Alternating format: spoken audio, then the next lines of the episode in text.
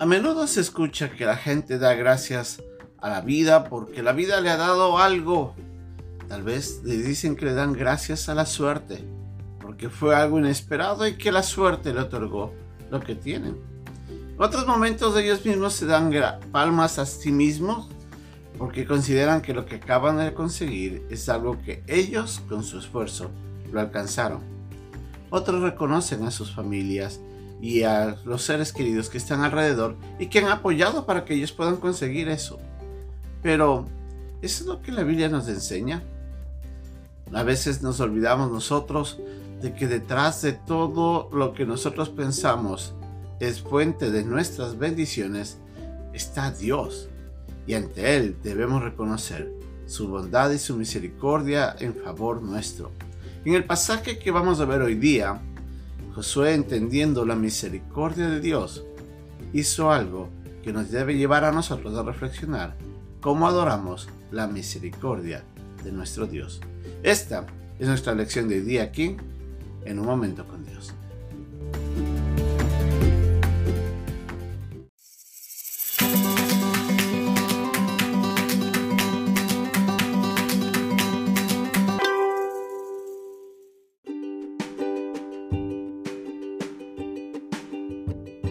El pasaje de hoy día se encuentra en el capítulo 8, versículos 30 al 35 de Josué. Entonces Josué edificó un altar a Jehová, Dios de Israel, en el monte Ebal, como Moisés, siervo de Jehová, lo había mandado a los hijos de Israel, como está escrito en el libro de la ley de Moisés. Un altar de piedras enteras sobre las cuales nadie alzó hierro, y ofrecieron sobre él holocaustos a Jehová, y sacrificaron ofrendas de paz. También escribió allí sobre las piedras una copia de la ley de Moisés, la cual escribió delante de los hijos de Israel. Y todo Israel con sus ancianos, oficiales y jueces, estaban de pie a uno y al otro lado del arca, en presencia de los sacerdotes levitas que llevaban el arca del pacto de Jehová, así los extranjeros como los naturales. La mitad de ellos estaba hacia el monte Gerizim y la otra mitad hacia el monte Ebal de la manera que Moisés, siervo de Jehová, lo había mandado antes, para que bendijesen primeramente al pueblo de Israel. Después de esto leyó todas las palabras de la ley, las bendiciones y las maldiciones, conforme a todo lo que está escrito en el libro de la ley.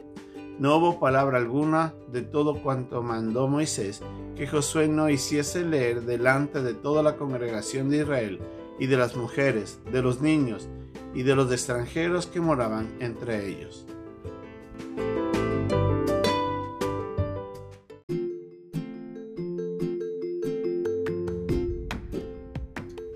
Josué estaba en un momento muy especial en su relación con Dios y el pueblo también.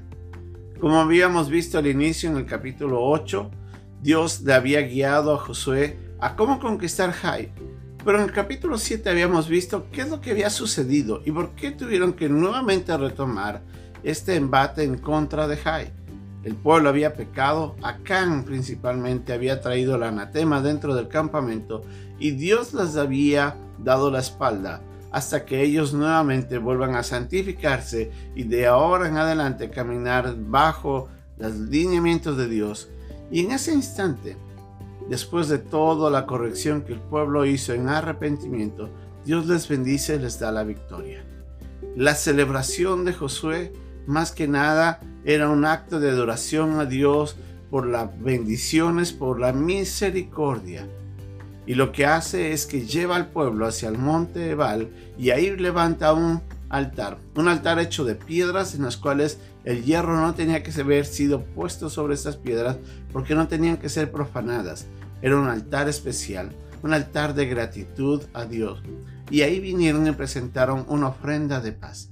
La ofrenda de paz generalmente era una hembra o un macho o un animal que se presentaba con el propósito de agradecer a Dios porque Él había restablecido su relación con ellos, Él había restablecido su, su, su presencia dentro de ellos. Eso era lo que era una ofrenda de paz. Y obviamente en este momento significativo de la historia de Israel, esa ofrenda de paz tenía más valor que nunca porque ellos habían visto la ira de Dios cuando habían pecado a causa del, del anatema, pero ahora veían que Dios era un Dios perdonador y que nuevamente Él había restituido o restablecido su relación con ellos y ellos nuevamente vieron el poder de Dios. Para Josué era importante recordar en ese instante al pueblo de que estaban ante la misericordia de Dios y que era una gran oportunidad para adorarle por eso. En ese día ellos leyeron el Pentateuco y leyeron sobre las maldiciones y bendiciones y se y recordaron de esa manera de que si ellos iban a caminar con Dios, Dios los iba a bendecir, pero si ellos iban a desobedecer a Dios, Dios los iba a maldecir.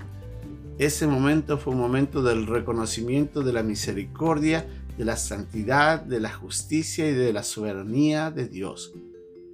En nuestra vida, muchas veces nosotros nos olvidamos que detrás de todo está siempre la misericordia de Dios. Nunca debemos olvidar de que nosotros no merecemos nada de Dios. Antes la verdad es que Dios es bondadoso y paciente con nosotros. Él nos da cosas que ni siquiera merecemos. Muchos de nuestros pecados lo único que merecen y lo único que merecen es el castigo. Pero lamentablemente nosotros a veces olvidamos que en su misericordia Dios está ahí presto para perdonarnos, paciente para esperar y bondadoso para bendecirnos. Esos son los momentos, esos son los en los que nosotros debemos volver a Él, reconocer quién es Él y postrarnos en adoración. Si bien no tenemos que traer ofrendas de paz, pero si podemos venir con un corazón, agradecer por la paz que Él nos brinda cuando estamos ante su misericordia y Él nos bendice con, su, con sus bondades cuando nosotros caminamos junto a Él. Todo lo que recibimos es misericordia de Dios.